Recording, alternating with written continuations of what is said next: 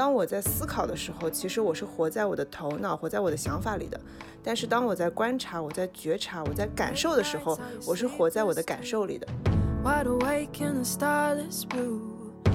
像安一个摄像头一样的，我们给自己的内心世界安一个摄像头，而不是就是无知无觉的状态被动力去驱动着往前走。就人们就一直在盘算着自己现在做的事情能给将来带来什么，但是却忘记了自己现在到底过得舒不舒服。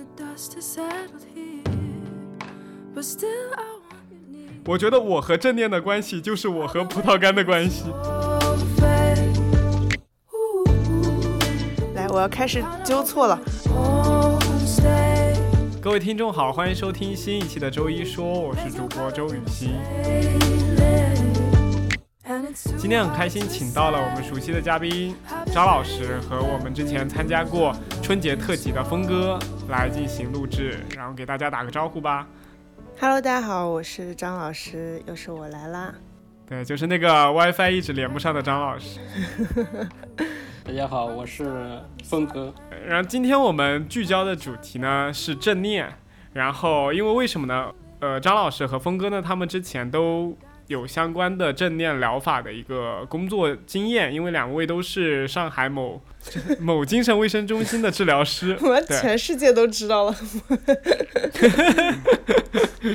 然后，因为现在呃，就是有很多人来问我关于正念疗法以及正念的一些事情，然后再加上我最近在社交媒体上看到越来越多的的人开始就有很多 workshop 那种工作坊，然后还有很多 A P P 公众号有有那些正念的相关的一些信息嘛，所以我们就希望两位来给我们就是科普一下正念是什么，以及呃正念能给我们带来什么样的作用。哎，我先问个问题啊，我很好奇。真的有很多人问你正念这个东西吗？根本没有啊。好的，我确认完了，继续吧。不过正念确实越来越流行了。嗯，是的，是的。最近是因为三月份春季了，然后像四月份，我就发现我身边的很多同学都有一定的情绪困扰和呃精神方面的困扰。就是张老师应该很清楚，就是我跟他吐槽过好几次。身边的朋友、同学，他们就是到了这个这个季节，就是大家可能普遍的情绪上面会有一些波动。对，就是我们会说，我们从来不说春天是交配的季节，我们会说春天是精神疾病高发的季节。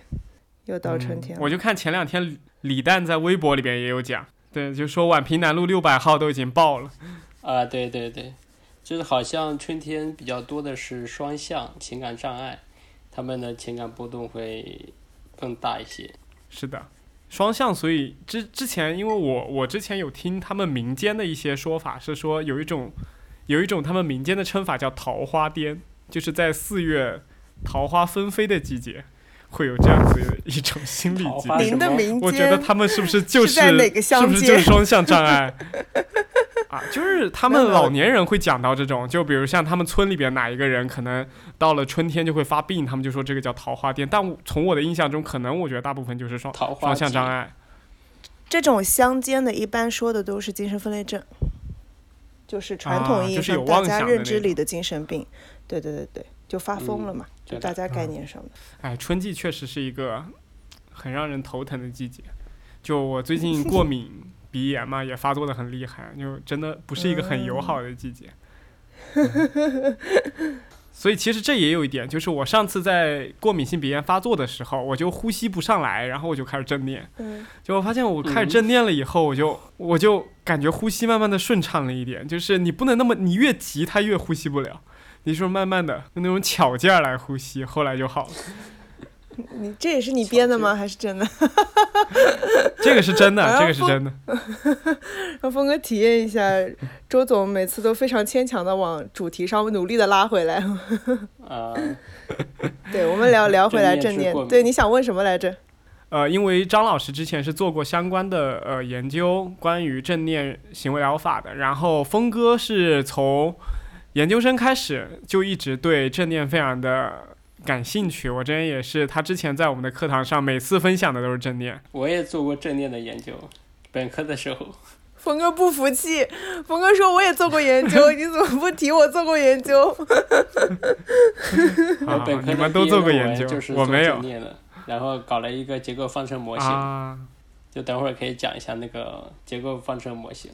行啊行啊，就是然后刚刚峰哥，峰哥在录制这个节目之前拿了一本卡巴金亲笔签名的正念书籍，为了 为了增加一点播客的料。就为了多一些感觉，觉得有点底气，虽然也没有看完。那我们首首先跟听众讲一下正念是什么吧。峰哥，你讲吧，你刚看完书。嗯，就是正念，这个其实不用不用复习，就是很熟悉的，就这个概念了。然后就是，呃，正念的操作性定义就是把注意力评非评判的态度聚焦在当下。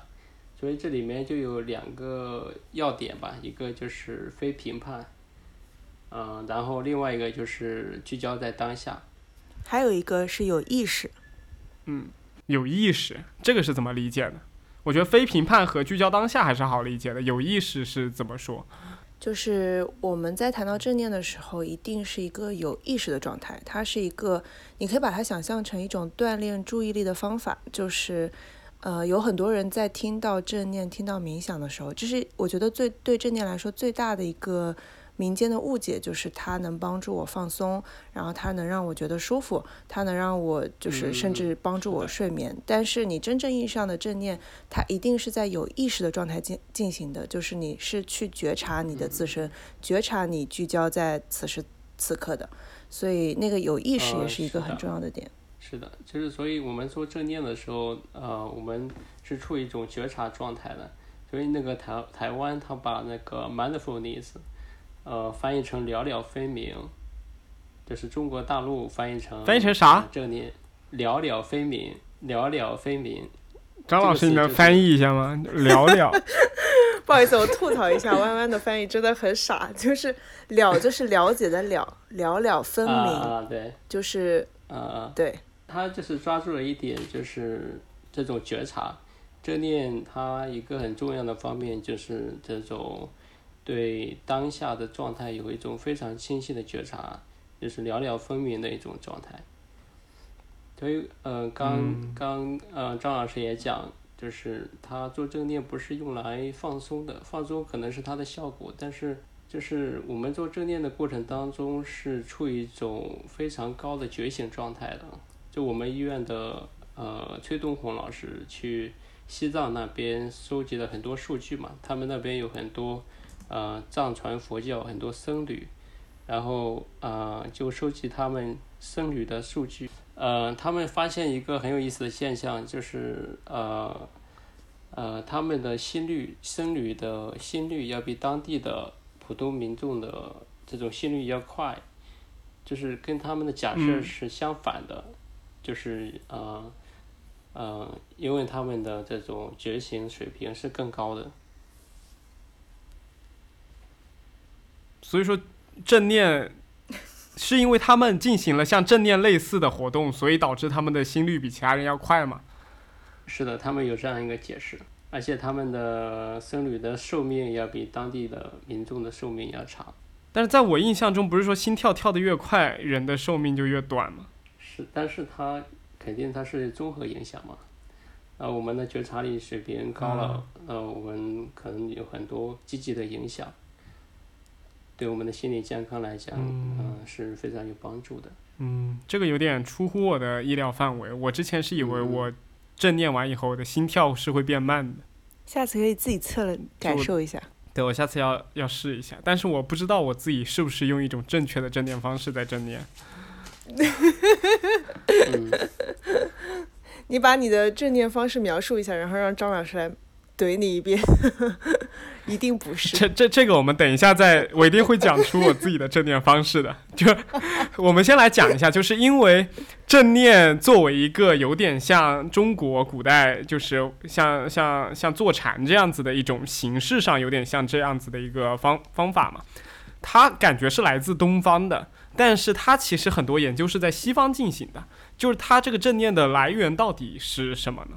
它就是一个来自东方的概念，正念这个概念确实来自东方，最早就是从佛教的里面出来的，然后是传到了西方，西方人，你懂，西方人很喜欢那一套的，就是我们用科学的方法去解释这些这些这些玩意儿，所以他们他们的他们的理。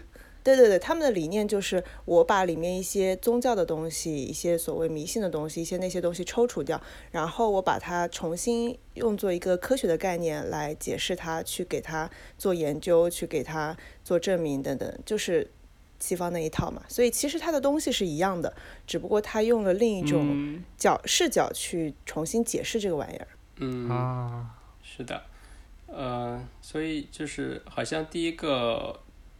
呃，从禅宗然后传到就是进进行科学研究的是那个卡巴金教授。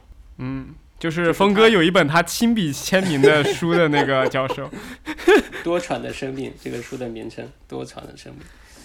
呃，那他就是卡巴金，他就很年轻的时候就在做正念，然后他就呃日复一日的坚持，每天早上然后起来。呃，打坐啊，做正念，坚持了很多年。呃，他呃一八年的时候来上海做培训，然后他就讲，呃，这个正念它源自于东方，呃，反而要我们要我来，呃，去传播，呃，反过来呃来到中国去传播正念，他感到很诧异。这其实也没什么好诧异的。客套话。呃，最早是。是源于佛教的一个呃经书，叫做《四念住基》，好像是这个名称吧。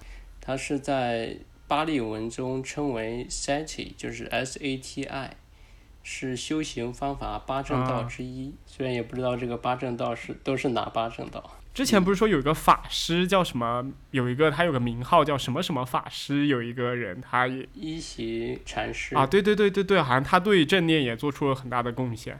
呃，是的，一行禅师在美国梅村，然后呃传播正念修习。嗯，这个里面就是我之前看过一个小故事，可能能够帮助大家理解这个正念吧。就是一行禅师他。收了一个学生，叫做吉姆。然后这个吉姆他和一行禅师他们一块去出去野餐，然后就是这个一行禅师看到吉姆在吃一个橘子，他就是把这个橘子放在嘴里，还没有开始嚼，然后又又又把又掰了一半橘子，正要往嘴里面填。这个时候一行禅师就给他指出来，然后你的橘子还没有咽下去，你又掰了一块，啊。那个继母呢，就突然惊觉自己在做什么，所以他可能不是在吃那个橘子，在吃他嗯脑子当中未来的那种计划。呃，后来就是这个继母因为参加反战运动，嗯入狱，然后这个疫情禅师就给他写了一封信，就是说，呃，你还记得我们一块吃的那个橘子吗？吃掉它，然后和他待在一起，就是告诉他要活在当下。我感觉他像是在凡尔赛一样，他都进监狱了，你还要跟他讲吃的橘子？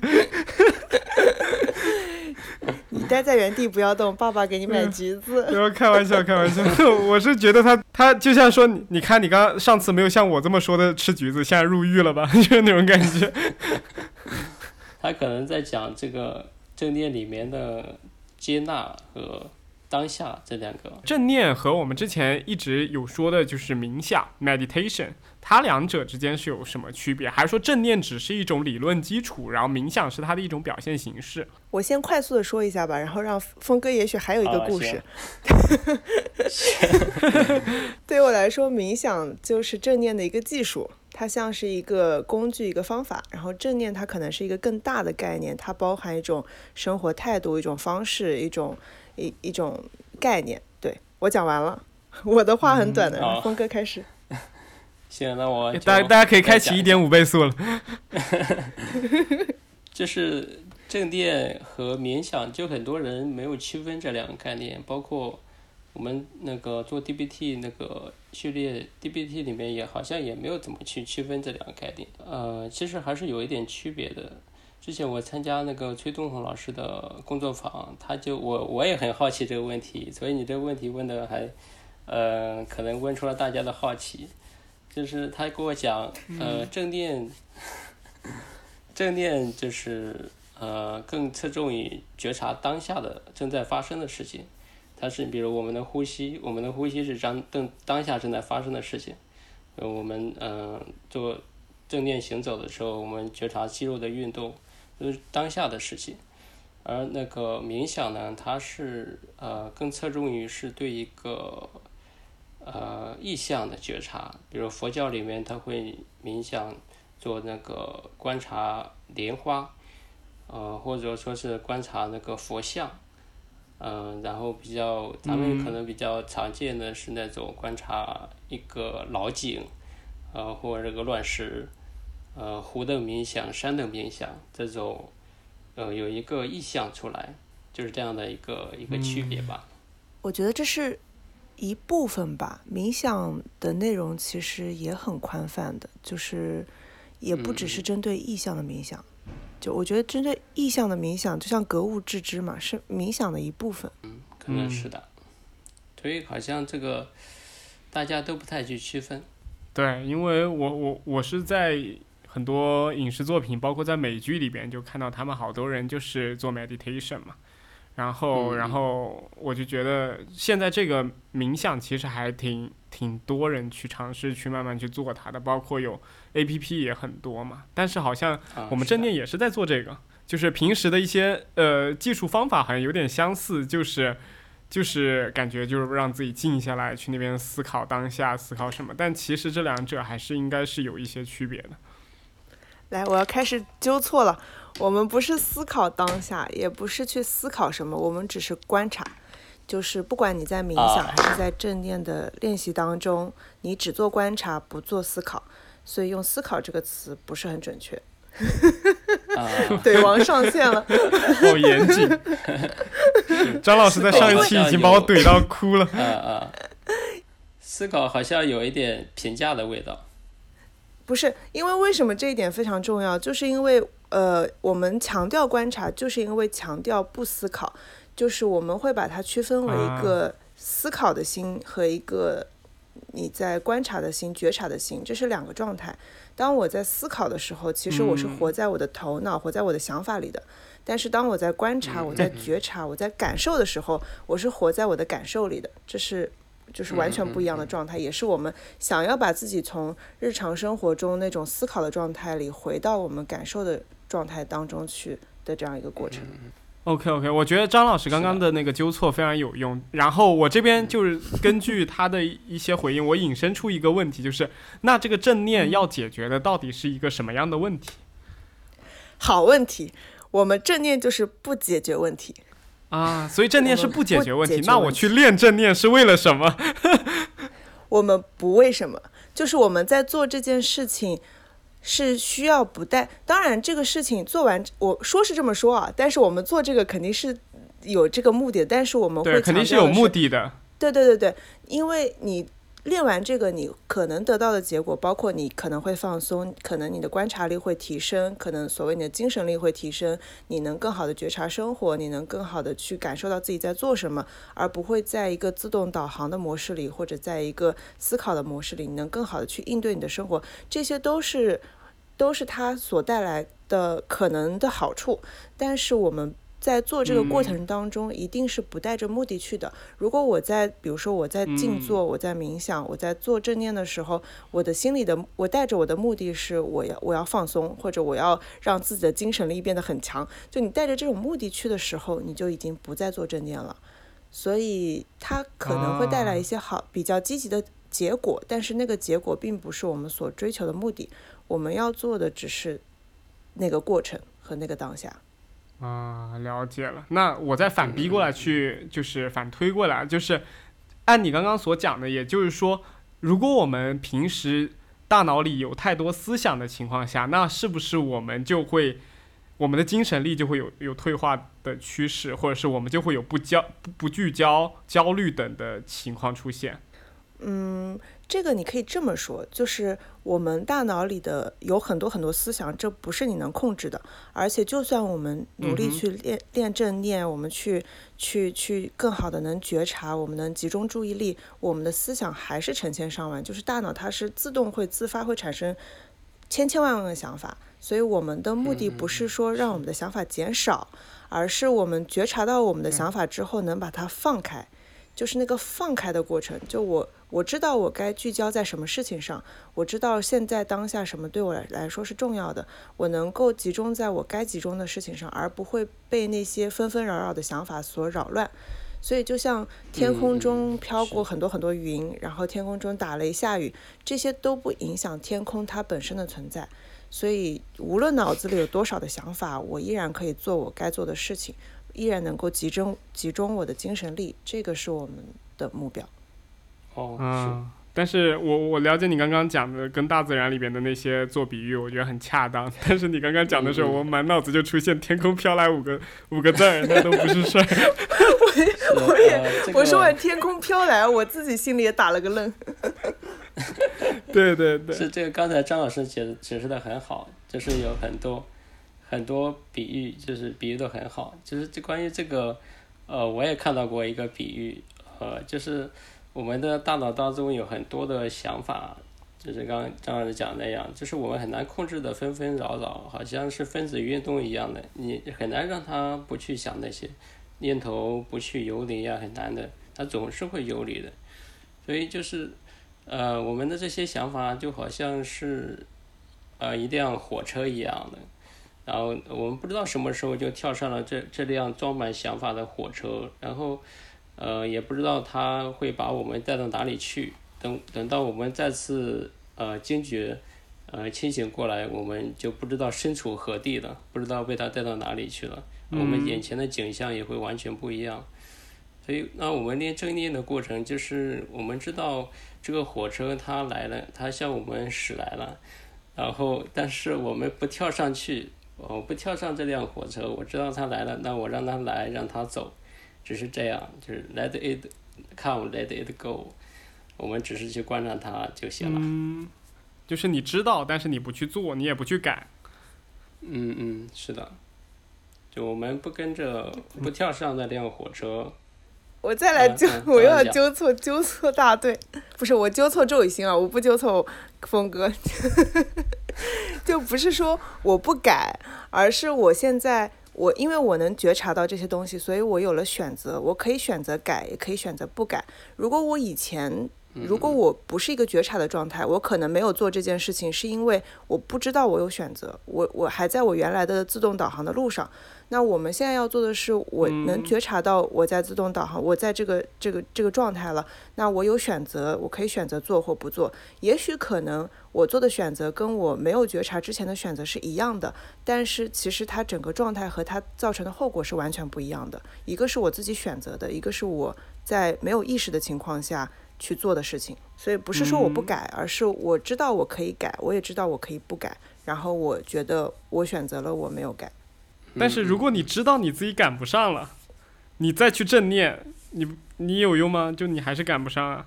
对啊，那我就接受赶不上啊。啊，所以说他他就是没有目的性的，他就是改变你的心态，就最后的结果。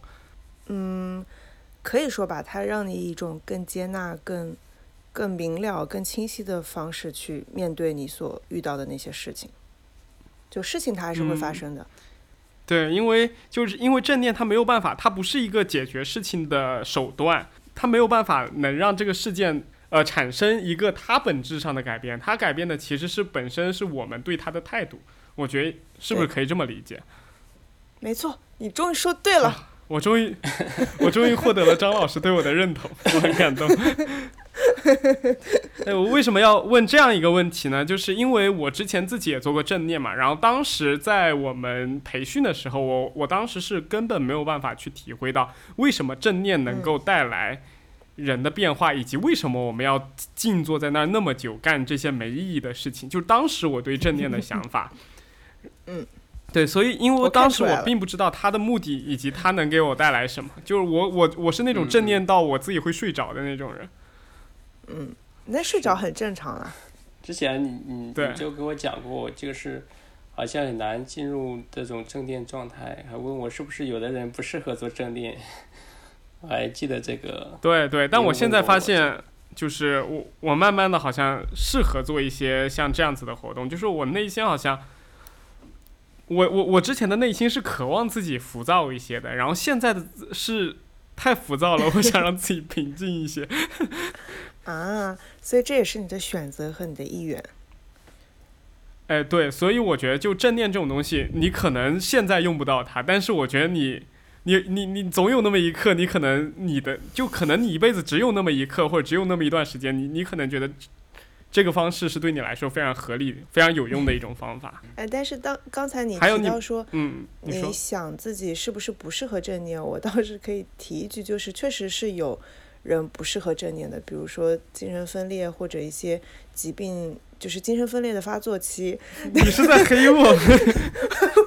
我没有在黑你，我只是正好想到了，就是当当当一个人他可能现在的精神状态是分不清现实跟想法，然后很容易沉溺在那个幻想之类的时候，其实确实是不太适合做冥想的，因为很容易他就更加混淆自己的想法跟现实了。我没有说你啊，我没有说你。我还感觉你在骂我。还有就是我呃，之前在心理科里面带他们做正念团体的时候，有一个呃患者很有意思，他是躯体形式障碍，他的背部会容易出虚汗，然后特别害怕吹风，呃，那他就很难去做正念，去观察自己的呼吸啊，观察腹部的起伏、胸部的起伏，他很害怕去观察。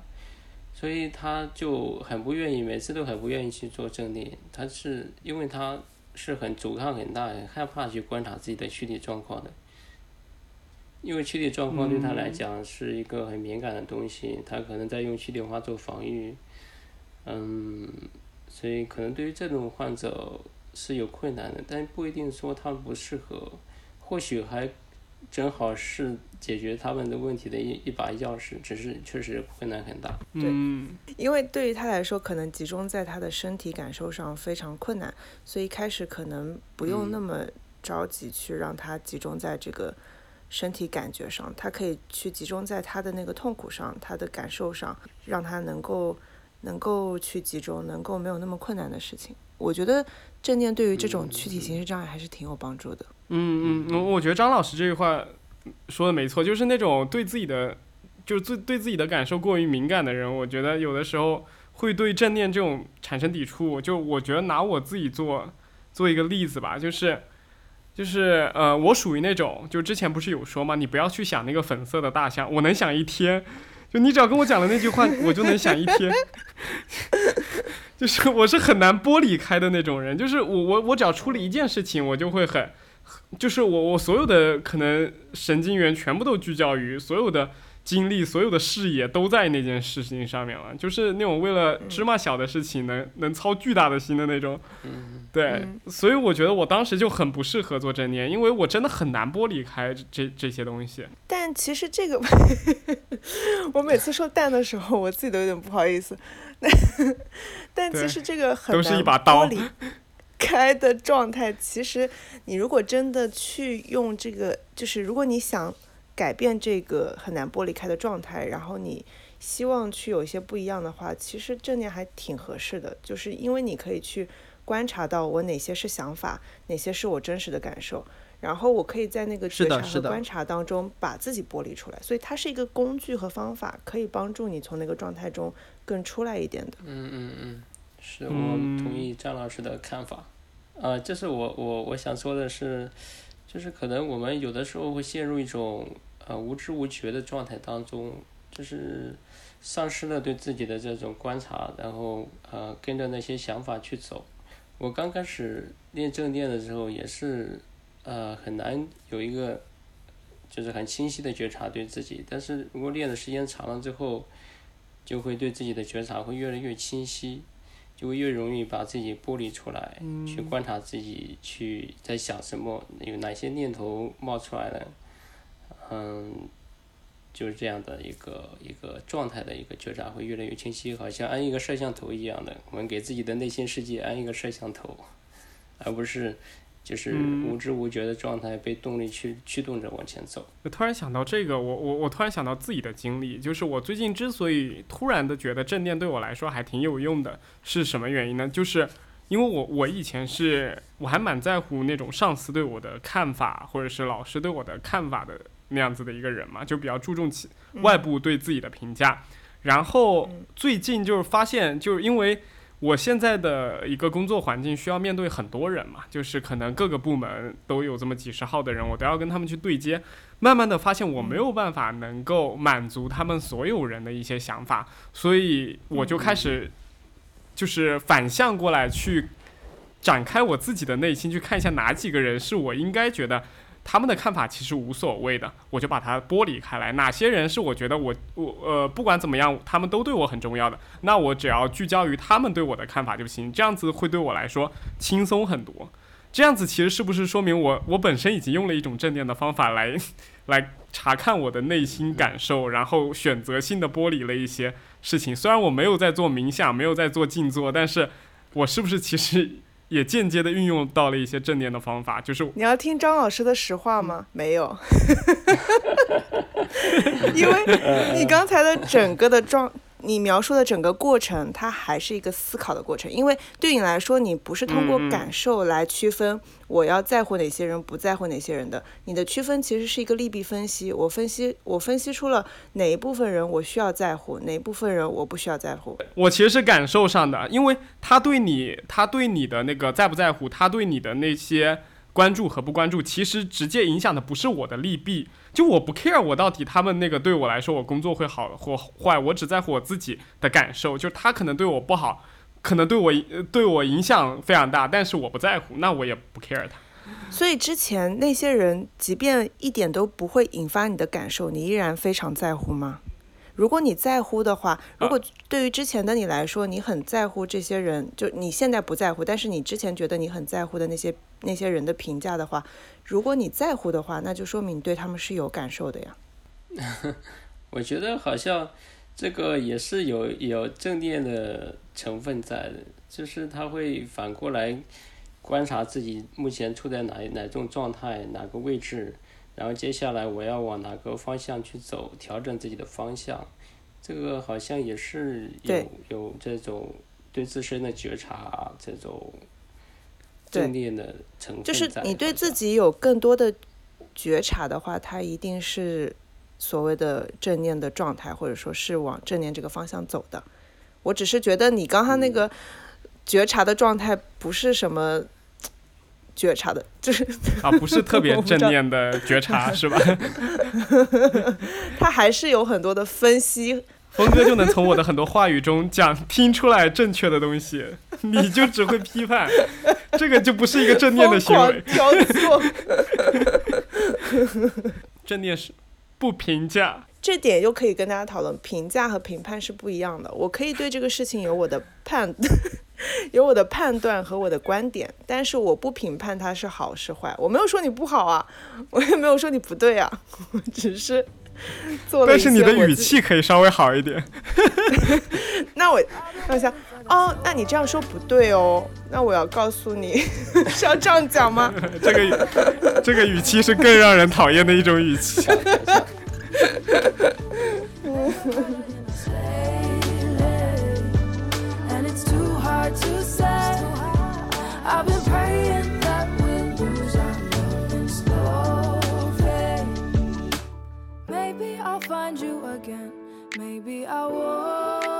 你们平时都会保持正念吗？你说的是我们会做练习还是什么？对，时不时的去练习一下正念的一些内容。会的，我我是在那个读研的时候，在宿舍每天晚上睡觉前会做正念呼吸的练习。然后对，然后峰哥睡得特别迟，我每次起床中中途醒了，我就吓死了。他在我面前坐着。对，我现在也是，我现在也是，我住宿舍嘛，然后我做打坐做正念，然后他们我一进门我也吓一跳，我就感觉有点嗯不好意思。然后感觉像什么邪教的。会带那一些患者，然后因为心理科有很多项目是关于正念的。DPD 里面会做正念，然后早上现在也是每天早上会几个治疗师轮流着在正念练习。周六的话会带他们，周日会带他们做正念饮食。所以我们借就是借着这个工作，然后去做了一些练习。我觉得这个还挺好的。但是最近啊，最近我还是练挺少的。最近感觉有一点失正念的状态，无知无觉的状态。但是你能觉察到自己在无知无觉，其实。也是一种觉察了。那为什么我那个就不叫一种觉察呢？不好意思。为什么张老师总对其他的嘉宾特别包容呢？可以分析一下，分析一下。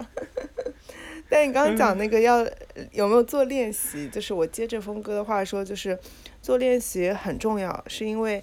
嗯，就是你如果作为一个治疗师或者咨询师，你要去教别人正念的话，你一定要有自己在做，你有自己的体验和感受，才能把这个感受，呃，告诉他。不然，不然，其实你知道理论，你是没有办法去教的。然后讲到这个，我要吐槽一下，就是我们有一些某些老师，他会 会一直说。呃，我我我没有在做正式的练习，但是我我知道正念的概念和理念嘛，所以我把正念的理念融入到生活中。我平时会很觉察的去洗澡去做事情，我觉得我很正念。狗屁！就就你这种日常生活的正正念很重很重要，就是你把这种态度理念带到生活中很重要，但是正式的练习也很重要。它就跟锻炼一样，就是你你每天走路你是锻炼，但是你不会因为走路而一身腱子肉，你不会有肌肉。如果你想要肌肉的话，你一定要去做正式的练习。所以我觉得正念这个东西和精神力的东西也是一样的。嗯。啊，是是，这个这个比喻很好，我觉得就是呃，就是关于锻炼这个比喻，就是我们锻炼身体，呃，这个肌肉是是日复一日的锻炼，然后我们肌肉会越来越多。我们做正念也是，我们觉察力啊，非评判的态度啊。呃，也是我们需要反复去练习的，每天坚持练习，然后他们也会越来越强壮，越来越强壮。我们对自己的觉察也会越来越清晰，会达到一种了了分明的状态吧。那就是说，像我们这种不是患者的，就如果我们想要就是获得这样子的力量的话，我们也需要就是真正的去体验正念，就是去规律的进行练习，是吗？嗯嗯，是的。好，这句没有被张老师怼，嘿嘿。甚至可以夸你一下。呃，哎，就是有些患者或者是你们身边的一些朋友嘛，他们有没有一些人是你们都特别推荐他们去做正念的？好像也没有特定哪个群体，我就会经常推荐他们去做正念，包括精神障碍的患者。也是推荐所有人去做正念，我了解。对，是的。因为我我觉得这个真的是值得去一生休息的一个一个练习，就像卡巴金一样，从年轻然后一直到现在坚持去练习。嗯，他对我来讲，其实是是一个，我觉得是一个很长期值得去做的一件事。我其实不不会特别主动或者特意去推荐吧，但是身如果身边人来问我这个事情，我会。呃，带他们一起做练习，或者说跟他们一起去讨论这个事情，但我不会特别主动的去推荐，因为怎么说呢，这个事情，我我也我也不知道，我我感觉也不需要特地去去推荐吧，就是如果他有需要的话，挺好的。毕竟我自己，我觉得我就不是一个特别好的正念练习者，就跟我健身三天打鱼两天晒网一样，我其实也做的不怎么样，所以我也不会对。以一个特别专业或者什么的态度去去推荐大家。对，我们就面对着一个虔诚的正念正念者，给所有人推荐正念，以及一个三天打鱼两天晒网的正念者，不敢给别人推荐。然后我我想我就想来分享一下我我自己是怎么做正念的，因为我最早是开始我的第一次正念的时候是在课堂上。就是我们当时上了一节什么课，然后最后剩个十分钟，然后老师不知道干嘛了，就给我们安排了一场正念。谁的课？你应该可以想象，就是他从包里拿出了一个，我我知道了，拿出了一盒葡萄干。呃，我发的。我知道了，我知道了。我觉得我和正念的关系就是我和葡萄干的关系。真的，在在学习正念的路上，我吃吃过了最多的葡萄干。我以前不吃葡萄干而且我，而且我那个葡萄干都不是吃进去的，我我后来都不知道它到哪里去了，你懂吧？就是你你又不能吃，你得在嘴里嘬着。就真的只有葡萄干可以这样子，你如果再换别的，你就口腔溃疡了，你懂吗？没有，我们会用巧克力、坚果都可以的。啊，对，坚果就是让我口腔溃疡的那一次。就是我跟听众描述一下吧，就是当时他给了我一颗葡萄干，然后让我，我我我是第一颗已经放到嘴里吃了，然后他跟我讲你们不要吃。然后我又去拿了一根，然后放在了嘴里。然后他说：“你们先不要放嘴里，放进嘴里的换一个。”然后我又拿了一个，所以第一次我就换了三颗葡萄干。然后他是要先先把葡萄干放在手里揉一揉，闭上眼睛也可以不闭，感受一下这个葡萄干的大小及它的触感，然后把它放在嘴唇上面，让嘴唇感受到葡萄干的那种质感和它跟你接触的那种感觉。然后后面慢慢的往你嘴巴里面放，然后后面就是就是差不多这一类的，就是在你嘴巴里会儿一会儿咬一下，一会儿卷一下，一会儿 一会儿怎么一下的那种，这就是我最早对正念的看法。然后我现在练习正念的话，也会跟那个手一样，就是我会呃，就是我不会把东西放嘴里，但是我会感受到就身体某一部分的一个感受，就比如像我我我有一天手指正好被我啃的有点痛。然后我就会去一直就盯着那个手指上那个感受，它是怎么痛的，然后为什么我现在会感受到痛，然后这种痛慢慢的扩展到哪里，以及我我觉得这种痛是我可以接受还是不可以接受，就是我只是去感受它，我没有思考，张老师不要骂我。然后你真棒。对对，然后然后就是这样子，然后有的时候我还会就是针对，比如我手里会拿着一个东西，我去感受它的触感。就是包括拿在手上的那种感受，然后会很聚焦于这个物体。然后现在我主要是这个样子，我不知道我做的对不对，但是只是我自己觉得会让我舒服，以及就是结束完以后，我确实会感觉到焦虑感下降的一种方式。嗯嗯，对，特别对，这个这个是对的，挺正念的。I made it，松了一口气。对对，跟张老师录播课真的是跟跟干嘛一样。对，反正就是我我们会更多的去以，就是有的人会说，那我每天花那么多时间，就觉得很没有必要。那我要慢慢的去感受一个东西，我要慢慢吃饭，我要去做这些，好像是很没有必要的事情。但其实它只是一个练习过程，就是你会慢慢在有意识的这样做的之后，你会慢慢变得更有觉察。那其实当我们不刻意的去这么做的时候，你会发现，即便我没有刻意的去关注一样东西，我的觉察力也会变强。对它，所以它就是这样一个过程。嗯嗯嗯，是的。就峰哥，你因为长期练习正念嘛，你可以跟。听众分享一下，就是你在进行长时间，比如好几年的正念规律的呃练习以后，你是什么样子的一种体验，以及跟以前有什么样的区别吗？区别的话，我觉得就是正念它可以增加我的这种觉察力，呃，就是嗯，之前可能呃脑子当中冒出一个念头，我都觉察不到。你比如刚刚才我们录正念的录录这个播客的时候，可能会也有一些很多念头冒出来，就是就是这个，呃，会不会刚才想这个会不会手机没电了？然后我去按了它一下，嗯，然后这个念头一冒出来，我就把它捕捉到了，然后就把它呃觉察到了，这样的一个觉察力就是会越来越强。就是我们首先要要去。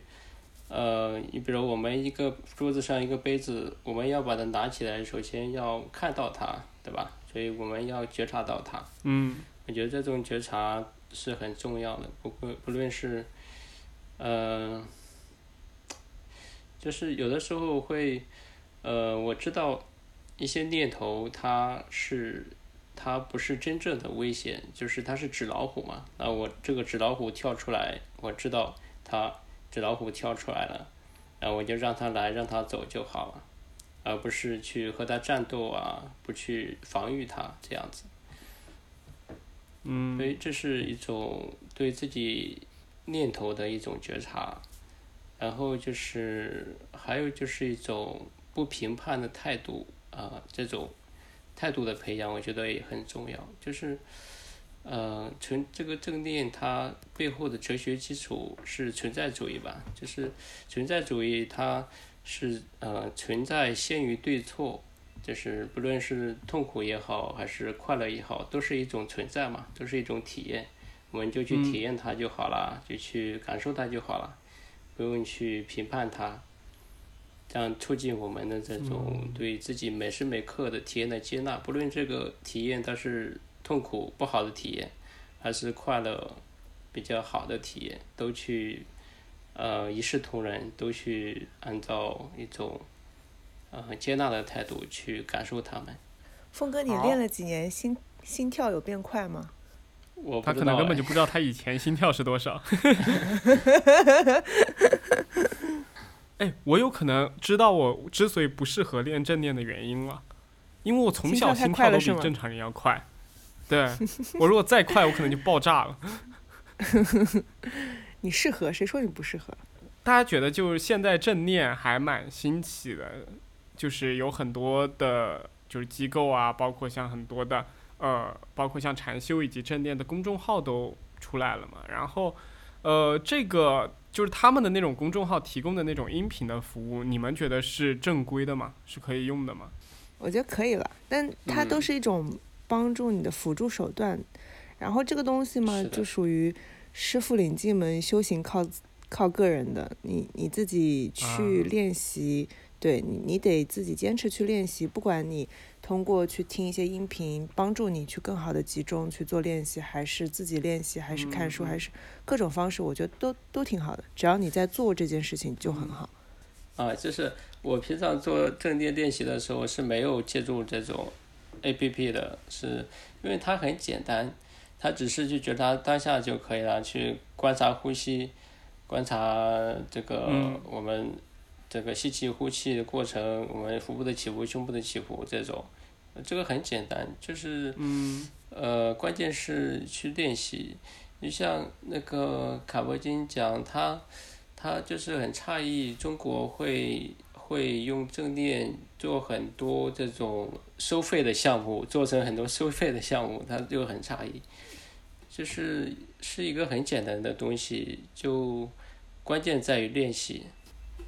对，就是对于初学者来讲，他要先学会这个方法，然后学会之后，你当然自己该怎么练习怎么练习嘛。但其实确实，就是你如果让我反驳的话，那我就反驳了。就是最早我在做那个的时候嘛，嗯，就是呃，因为我当时其实并没有关注他怎么样，我就是把它放嘴巴里边，然后就他怎么说，我也就其实我心里根本就没有关注到，真正的学会去关注到那个东西和我自己的感受。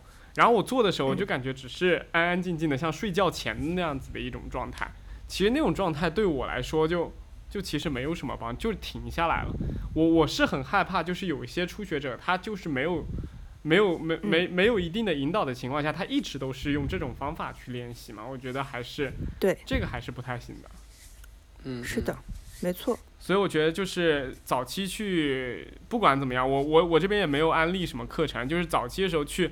去进行专业的一些呃培训啊，或者是像下一些 app 专业的 app 去听一听那种他们的那些呃，就是跟着他们的节奏去走，我觉得还是还是挺挺关键的。嗯，也可以看书，我觉得书上的指导其实比很多 app 上的指导会专业很多，会更专业一些，是吧？嗯，对的。那在这方面有什么推荐的书籍吗？哎，峰哥。手上捧着圣经的峰哥，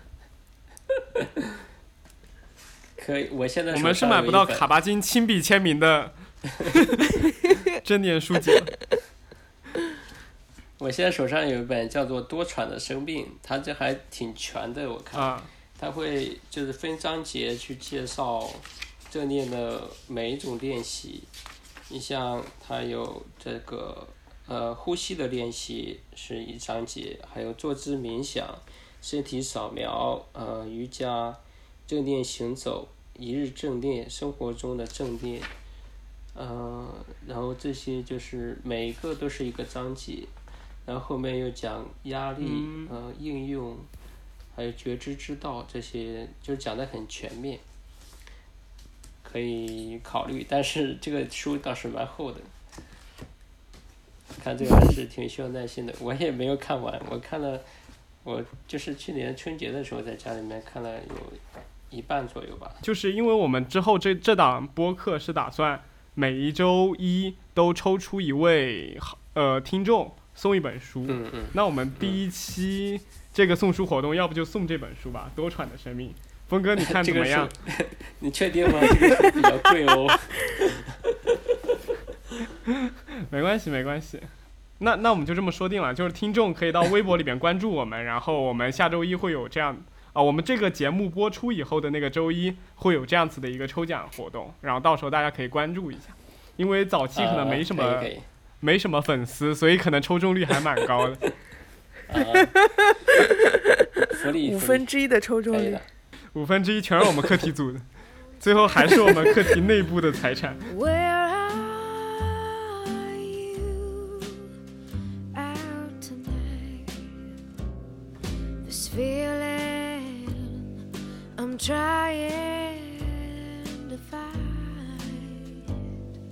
接下来就除了正念这个部分嘛，然后我之前是有听说过，除了像你们之前说的静坐以及呃关注自己的呼吸之外，还有一些正念方式是比较就是非主流一些的，就比如像行走正念。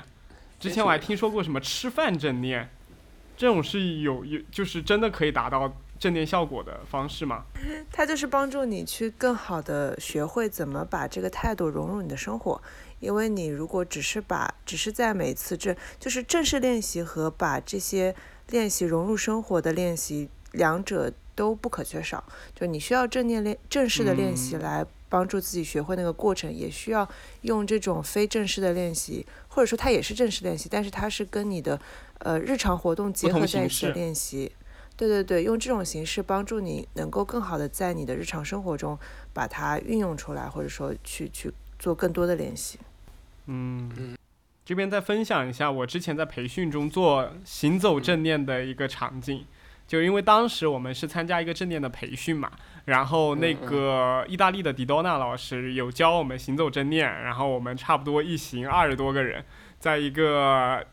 五百平左右的花圃上面，就闭着眼睛，小花园，然后在行走，就是那种对对，关注当下的行走。然后我有一刻睁开了眼睛，就是从我的正念中出来了。那时候其实我也没有在好好正念，然后我就看到了整个草坪上的人，像那种丧尸出动一样，一群僵尸。然后我我我那个把照片发到朋友圈，我朋友圈里面有一个评论说：“你们在拍僵尸片吗？” 然后那个里面不是有有一个那个谁在沐风在拍嘛，拿个相机在拍，然后也把它照里面了啊，好像在拍僵尸片一样。他们走的就很慢嘛，也很有点很很刻意的感觉。对，很慢，而且。大家都闭着眼睛，然后大家就是，我发现大家就越关注于行走这件事，他就越走不好。我不知道是不是这个样子，就走路这件东西是太机械性的一种记忆了，就是你越关注它，你可能就走得越拧巴。嗯，对。所以这个，所以拿它来做练习，拿吃饭、走路来做，包括禅修里面也有行禅，就是拿这些做禅修、做做冥想、做练习是很有意思和很有帮助的一件事情，因为他们是你生活中最自动化的事情，就跟你拿呼吸做你的正念练习一样。对，这是我们在做的一些事情里边，就是我们没有任何的思考在里边，但是它能自然而然完成的。所以我们其实平时对他的关注是不够的。突然间，我们把注意点转移到他身上，其实可以让我们就突然的会产生很多不同的感受。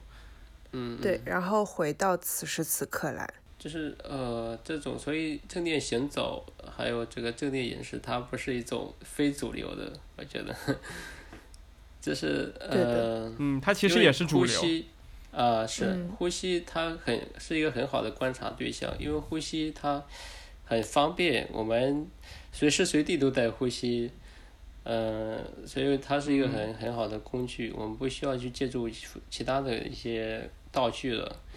呃，另外一个就是呼吸，它是变化着的，它是有节律的变化，而不是固定不变的一个一个很死的东西。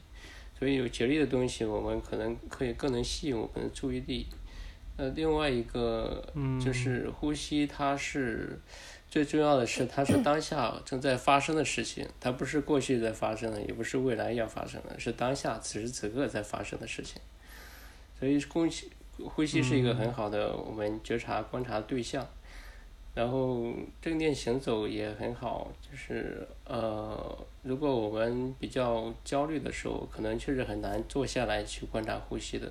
这个时候，正念行走就是一个很好的练习方式。我们把注意力聚焦在行走的姿态变化上，我们肌肉的感受上。所以有的时候我下班之后就去小花园那边去走几圈，正念的行走几圈。哎，所以其实本身散步这个行为也有正念的，就是在里边。因为我发现很多时候，呃，就是在散步的过程中，我还蛮聚焦当下的。嗯。所以就分你有意识的散步还是没有意识的散步。嗯，我是有意识的散步，就因为就平常的，就是散步嘛。平时走在底下公园里边走一走，就也没有说是正念行走，但就是，对，但就是就也会思考一些问题，但是也会觉得放松一些。对，而且我觉得刚刚提到。呼吸啊，走路作为锚点，一个特别好的点是我们今天其实谈了很多关于觉察，关于有意识，但是还有一个很重要的就是此时此刻，就是这些东西能帮助我们回到此时此刻。我觉得为什么我们就是我们做正念或者我们回到此时此刻会感到放松，是因为。就是大家如果去想一下，我们平时焦虑的，让我们感到焦虑、担心的事情，要么是过去的事情，要么是将来的事情。因为过去你不能改变，将来你不能控制，所以当你去思考那些东西，它是没有办法改变，所以你就会焦虑。但如果你能够回到此时此刻，此时此刻当下是你能够掌控的东西，是你能够去变化的东西，所以当你回到此时此地，而不纠结过去跟未来的时候，就会放松很多。呃呃，是这个是很重要的一点，就是正念的一个很重要的元素，就是当下。呃，觉察很重要，当下也很重要。就刚讲，我们会经常去思考未来，也会回忆过去。那回忆过去，我们总结经验嘛，然后去思考未来，制定计划。其实这两个是很重要的能力，我们呃是进化过来的能力，用用来帮助我们适应环境的嘛。但是我们很多时候去过度的使用这两个能力，去呃反复的去思考过去的事情不放，或是过度的思考未来，那我们可能会呃回忆过去会想到很多消极的事情，思考未来会让我们感到很焦虑，那这个时候会干扰和影响我们对当下环境的适应。呃，当下环境我们其实是很安全的，我们呃。此时此刻是很安全的，我们不是要去要去战斗，我们可能，呃，过一段时间会有个考试，但是我们此时此刻是安全的，所以去感受这份安全，会让我们放松下来。就我觉得聚焦当下是一个很长久的话题，但是好像人们都做的不太够。就之前我看过，就是这两天看了一本书嘛，叫纪伯伦的《先知》。然后里里边有句话，就是我觉得还蛮有意思的，就是他说，他说昨天只不过是今天的回忆，而明日不过是今天的梦，就是，所以说在纪伯伦那个年代，其实离现在已经很久了，他其实还在聚焦于就是过去和未来，就说明，就是因为人人作为一种高等动物嘛，就是他会有一种对未来和过去的一种，呃，一种焦虑感嘛，就是。一直在复盘过去，然后一直都在展望未来，包括现在的公司、现在的企业，也都是一直在讲这两个东西，就是天天都不聚焦当下，要不就是做个复盘，要不就是看看明年的 KPI 和 OKR，也不知道在吐槽谁。对，然后他们也不知道当下到底好还是不好，然后就导致了现在的年轻人，我觉得就是比可能比以前要更甚吧，就是更不能够聚焦自己的当下。然后再加上社会现在，当然不是社会的问题，就是，就是目前的整个风风气都属于比较浮躁的嘛，然后就人们就一直在盘算着自己现在做的事情能给将来带来什么，但是却忘记了自己现在到底过得舒不舒服。我觉得你刚才讲引用的那个名人名言还挺有意思的，就是他不管回忆还是梦，它都是我们的想法，是我们的认知活动，所以。这些想法和认知活动是很有帮助的，但是我们要知道，它只是想法，它不是事实，所以我们不沉溺在里面就可以了。对，所以他说的很对嘛，就是梦，梦就是那种是你的脑子里产生的，但是我不 care 它，我可能一早起来就忘了，所以它也不会给我带来什么。嗯，所以我们人以一种做梦的方式来展望未来，会不会更好？哎，但大部分公司确实是这样，但就是在做梦。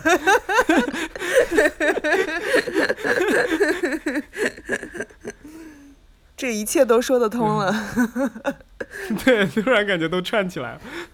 嗯，所以做计划、展望未来是是很重要的一个能力。呃，因你像动物，他们可能就不会去做计划，人他会计划。他们很关注当下。还没有发生，呃，是人是会很去思考，会去思考未来还没有发生的事情。这个其实是很消耗能量的。但是它是很能帮助我们去适应环境的，但是我们要在过去、当下还有未来之间要寻求一个平衡。我们如果花太多时间去思考未来或回忆过去，反而就是不利于我们适应当下的环境。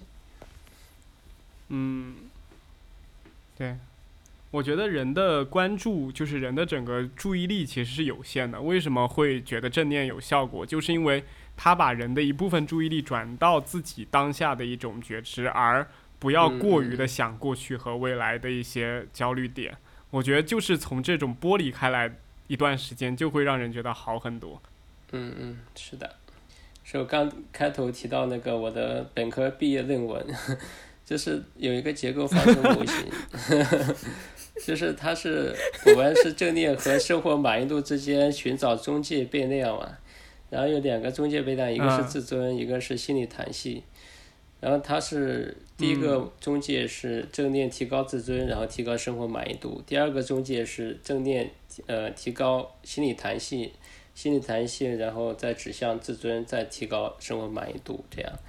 所以就是我们有个假设，它正念提高这个呃心理弹性。是我们就是把更多的注意力聚焦在当下，然后提高我们对当下的一个适应能力、应对能力，这样我们就呃就会适应的更好，然后自尊也会更高，生活满意度更高。所以最后实验的结论就是，正念其实影响的是我们的心理弹性。啊，是，嗯，通过提高生理弹性，进而提高自尊。哎，自尊它是一个很很重要的一个中介。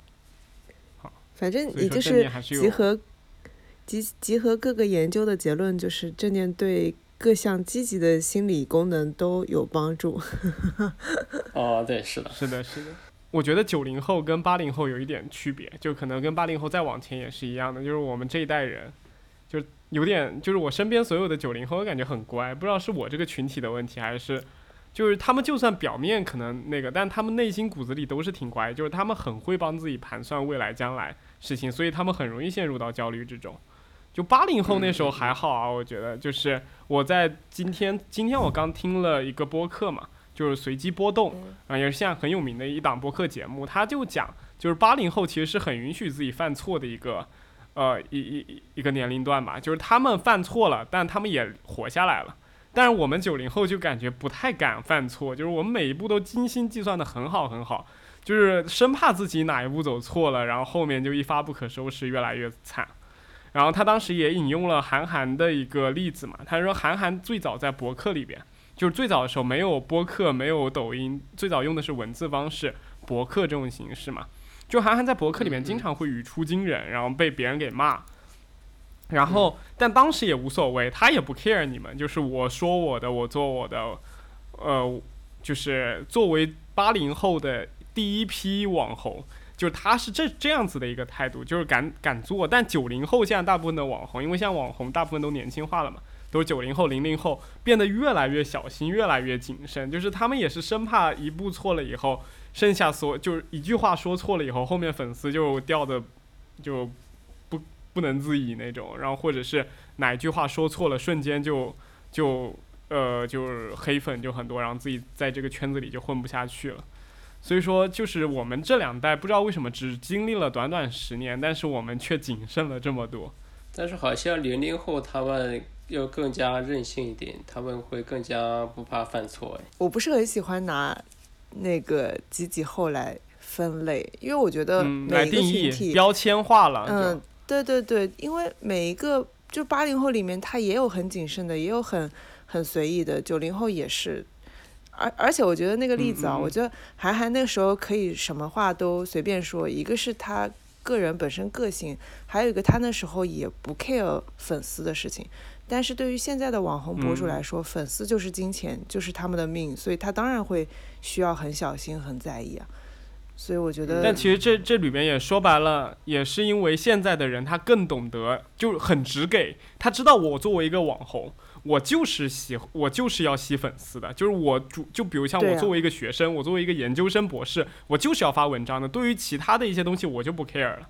但是以前的我，我，我，我可能这样又标签化，但是我是有这种感觉，在这样子的一个社会风气里，会更加助长我们对于那种自己本身的一个职业所需要的东西，就过于直给化了。就是我们只关注它，以至于我们会忘记很多别的东西。嗯。这个跟社会环境和文化和这肯定是有关系，和有这个趋势在。嗯，是的，就是呃，我们讲这个创伤，它是有代际传递的嘛。然后我们其实就是呃，中国近代历史是很是有很多创伤在的，有很很抗日战争啊、解放战争啊，还有更早的有很多什么鸦片战争，然后到。后来又有土地革命，又有文革，这些有很多社会创伤在的。那这些创伤会通过代际传递到后代身上，这种创伤会会会有一个磨灭的过程吧？可能相对于零零后来讲，我们九零后要承担的这种创伤要更多一点。零零后他们可能那那个时候就创伤磨磨灭更多了，或者他们就会保护的。被保护的更好，或者物质更充裕一点。嗯，但这样物质更充裕的情况下，他们是会变得越来越像我们一样，就是越来越谨慎了，还是说他们其实会越来越就是愿意承受一些错误，愿意任性一些？呃，是，他们可能会更加自由一点，会内心可能更加安全一点，不怕犯错误。对我峰哥讲，呃，可能给我们提供了一个新的观点，他就是说的是一个，就是创伤，就是有点像群体潜意识的一样，就是我们当时的一些时代的一些疼痛，可能会影响到好几代的人，嗯，但我觉得就是更多的是社会发展的问题吧，就是在这一个社会发展的过程中，总会经历这样子的一个时代，在这个时代底下的年轻人的产物，可能他们就有这一代产。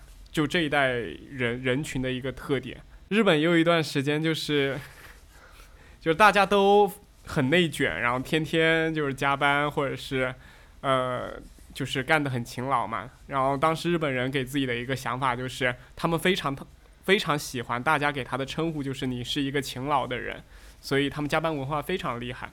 但到了现在，就日本的年轻人已经越来越富了，他们也不是特别喜欢生孩子，然后也不是特别想去奋斗。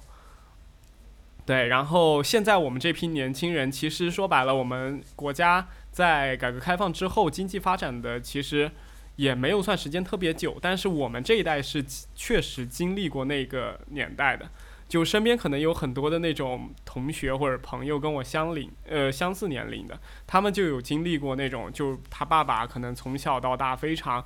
呃，努力的去干一件事情，去做一个生意，但是到了这一代，并没有什么很大的起色，甚至有可能会欠了一屁股债。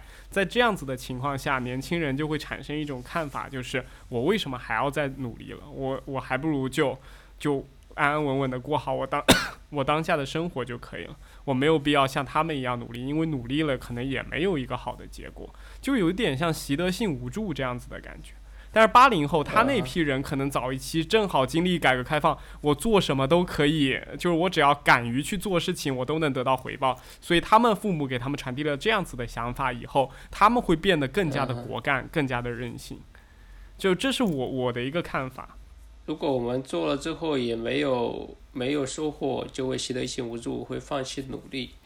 那如果我们做了做了之后会有收获的话，那如果这个创伤还在的话，那可能就会产生的是焦虑的情绪，就是我要更加努力，我要呃做的更好一点，然后才会有收获出来。生怕自己努力不够的感觉。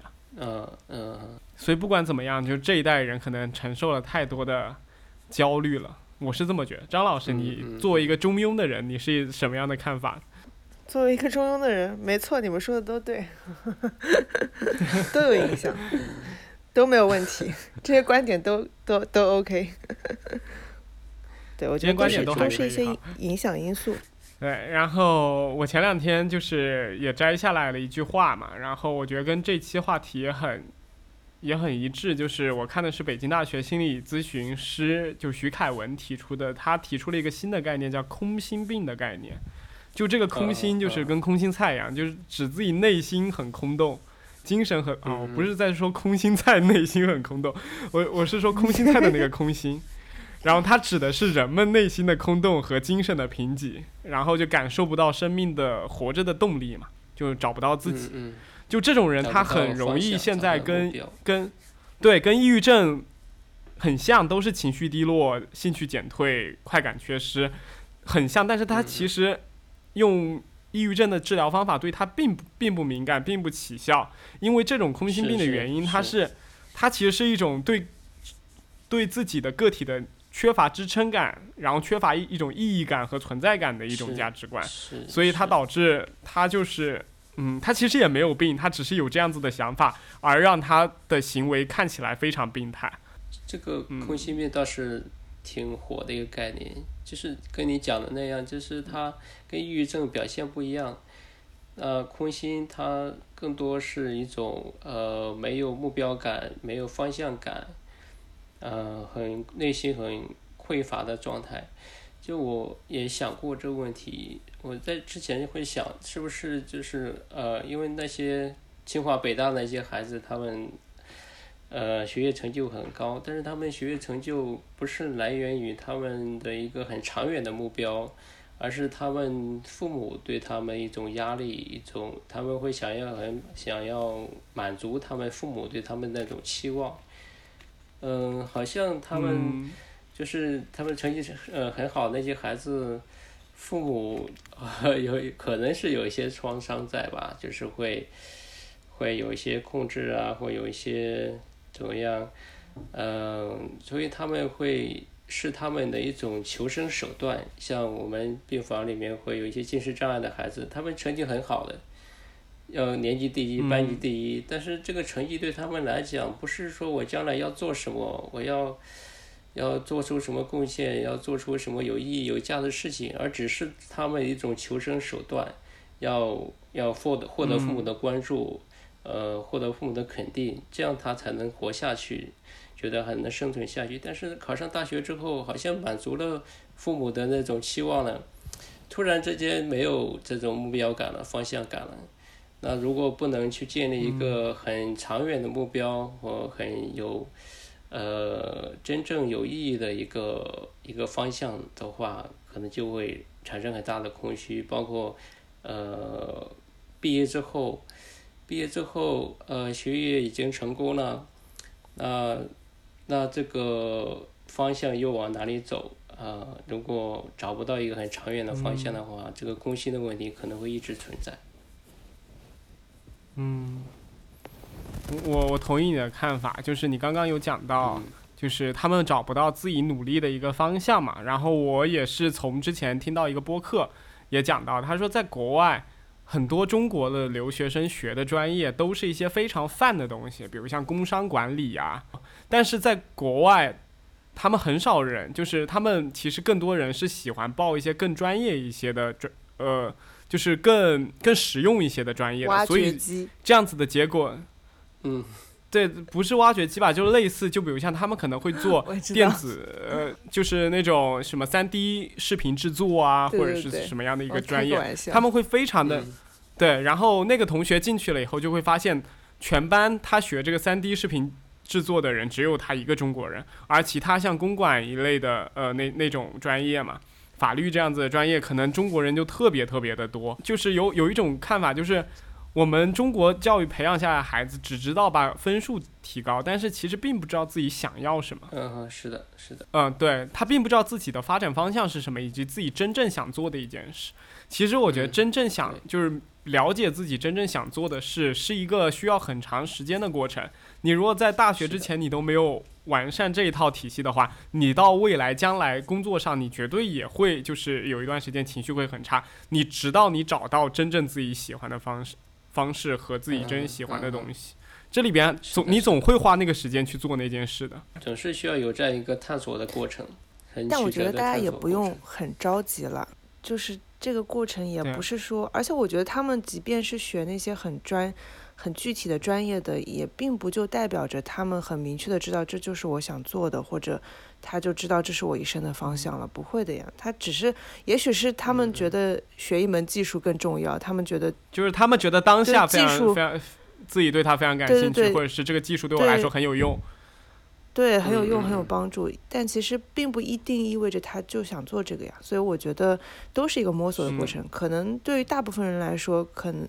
可能花上半辈子的时间都不是很确定我要做什么或者我喜欢什么我追求的是什么，我觉得没有关系。嗯，就是之前就是那个像呃民国的时候，不是民国是就是那个像那个什么西南联大那个时候，他们他们的那个目标呃志向会跟国家命运联系在一起，他们想要去。呃，国外求学呀，然后要回来，呃，建设祖国呀，他们那种目标真的是很很远大的目标，就很有使命感。嗯。嗯，所以那个时候就出现了很多的呃很多的人才栋梁，那个可能跟他们有这种很长远的目标，很有很强大的源源不断的这种动力，可能也是有关系的。嗯。是的，是的，就是那那种时候，因为正好国家处于一定比较，呃转折的一个时期嘛，所以他们可能自己觉得自己内心肩负的使命感会很强，所以他们做事情非常有目的感，也让他们就没有时间去想七想八。然后是的，是的。现在再加上很多现在很多鸡娃这种风气的弥散开来，然后然后很多小孩子其实非常优秀。嗯，之前就有一个调研是去清华附中。去里边去拉一些成绩非常好的小孩子，大家也知道，清华附中的孩子都已经属于非常优秀的，才可以考到这样一所学校来。然后他们里边很多的孩子的长大以后的梦想，就是我就是想找一个稳定的工作，然后呃每天晚上就是看看综艺啊，看看书啊，有养只狗啊，有自己的。呃，休闲时间就行了。就是他们现在都已经卷成这个样子了，就是孩子们就已经觉得这种生活就已经是他们期待的生活，就说明他们现在根本就体会不到这种这样子的一种乐趣。嗯，那种信仰、使命感和意义感。对，就更不用讲信仰感、使命感和意义感了。他们连这种放松下来的生活都很难体验到，他们把所有的信仰都支撑于那一套评价体系中了。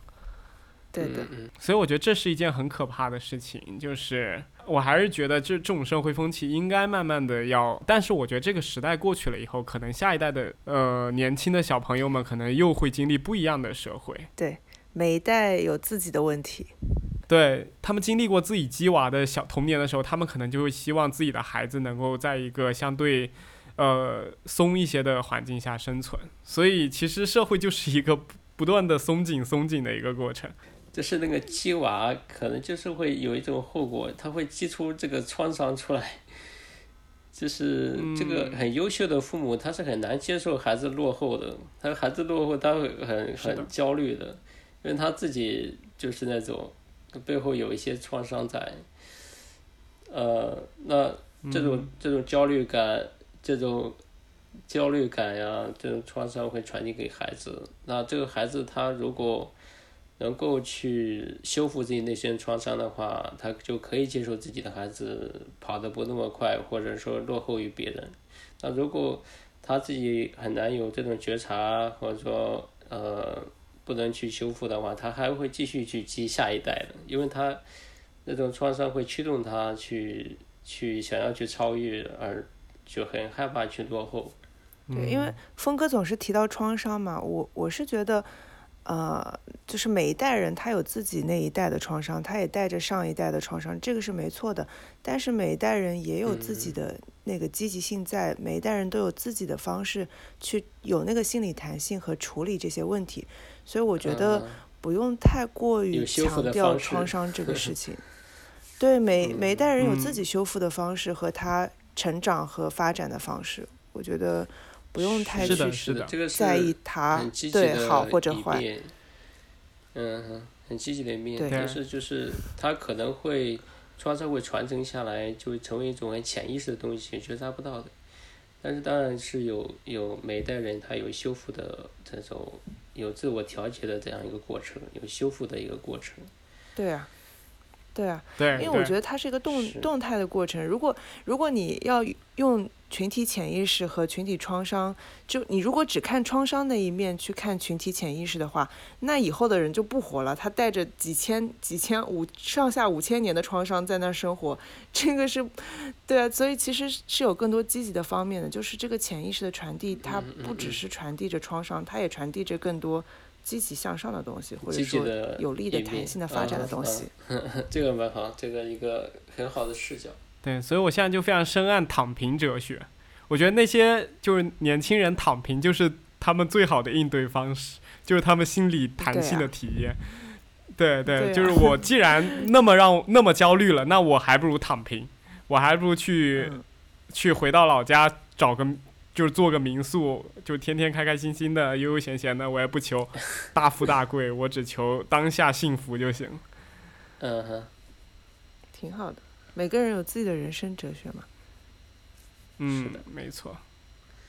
每个人追求包括刚才提到那个不一样，想要的方向不一样。我我我再来积极一点啊，就是因为我刚刚就是联系到刚刚提的所谓的空心病啊，或者说这种。这种无意义、没有信仰的状态，我是觉得，呃，包括我们说自己找不到，呃，所谓的找不到自己喜欢的方式，或者说什么，我是觉得找不到没有关系，但重要的是我们要在那个寻找的路上，就是你是有自我意识，你也是有在尝试去寻找一些，尝试做一些改变，尝试去看到自己想要的生活是什么就够了，不一定我们要现在找到，但是你有在探索，有在。有这个自我意识在，我觉得就是很 OK 的，嗯，嗯。嗯，是，我觉得这个探索的过程，它它肯定是一个很曲折的过程，它不是说我一下就找到了，它肯定会去有一些走走走进一个误区，然后再出来，然后再有一个很曲折的探索过程的。是，总会有一个反复曲折的一个动态上前进的一个过程，你也会遇到一些瓶颈，也会遇到一些沟壑，就你可能会经历过很多的痛苦，你最后才找到自己毕生的方向嘛。但我觉得这个其实很合理，不管早不管晚，有些人可能到了老年人才知道自己真正要什么，但是只要就是人活着的意义，不就是找到自己为什么要活着吗？对，突然很哲学。对，但是我们还要聚焦于当下。对，嗯，聚焦当下。嗯，我觉得这个兴趣，它如果当下你觉得归根结底，来源于自我的探索，而不是说别人呃去指导的一些东西，别人去教导的一些东西，而是你自我探索的这个过程会产生真正的乐趣。对，我觉得峰哥这个讲的很多，就是。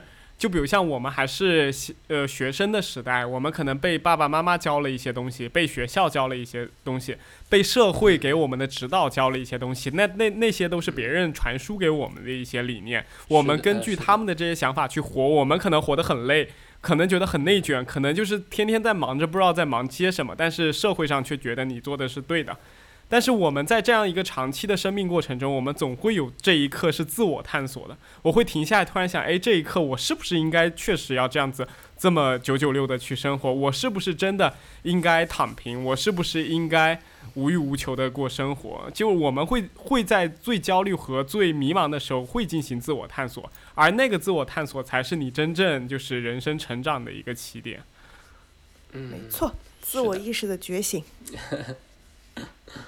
对，然后在自我探索的情况下，我们绝对在当下肯定还会面对一些恐惧、一些焦虑、一些不确定性。但这个时候，我们的正念就能派上用场了，就是 在这些时候，我们只要聚焦于自己当下的一些感受。周总，对，拉回主题的能力真的一流。这 我真的要好好夸一夸你。我都忘了我们今天的主题是什么了，你居然还能把它给收回来。咱们好像。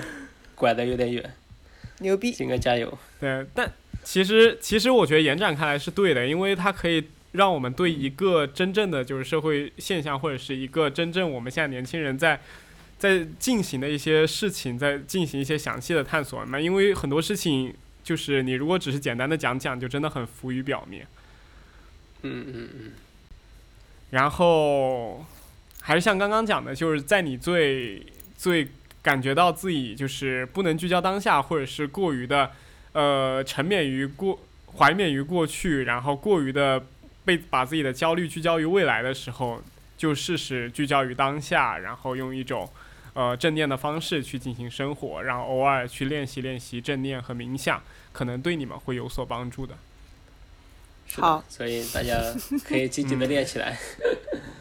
今天很感谢张老师和峰哥参加到我们的录制之中，跟我们分享了很多，然后也提出了我们三个人不同的一些观点上的对弈吧。我觉得还是挺有启发，对我自己，我也蛮有启发的。尤其是，尤其是张老师讲的那个对创伤的一个积极的态度，对我蛮有启发的。记得收，记得交一下讲课费啊。然后，因为本期节目也已经开始了，这是第十四期，我们也希望跟粉丝之间，也我们没有粉丝，我们也希望跟听众之间可能有更多的互动，对，所以我们希望就是在这个互动的情况下，能给听众带来一些提升，所以我想到的一个主题就是，我们每周一会。呃，针对一名听众进行赠书的活动，然后这个书可能是呃，可能是我们在节目中提到的，也有可能是我个人看过觉得非常有意思，或者是呃见解非常独到的书籍。然后下周一我们就会在呃节目，就是在我的微博里边进行这这样一个的图书赠送的一个抽奖。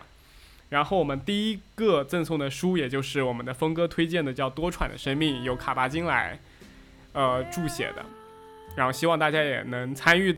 如果大家想要有卡巴金亲笔签名的话，你们可以来上海 某所精神卫生中心找一名名字中带“风”的治疗师，问他借阅。借阅。对。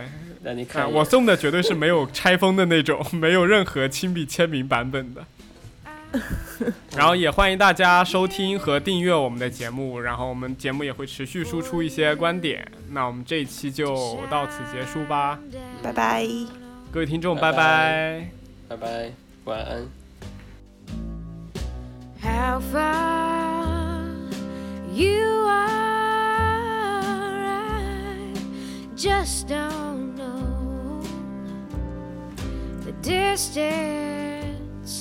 I'm willing to go.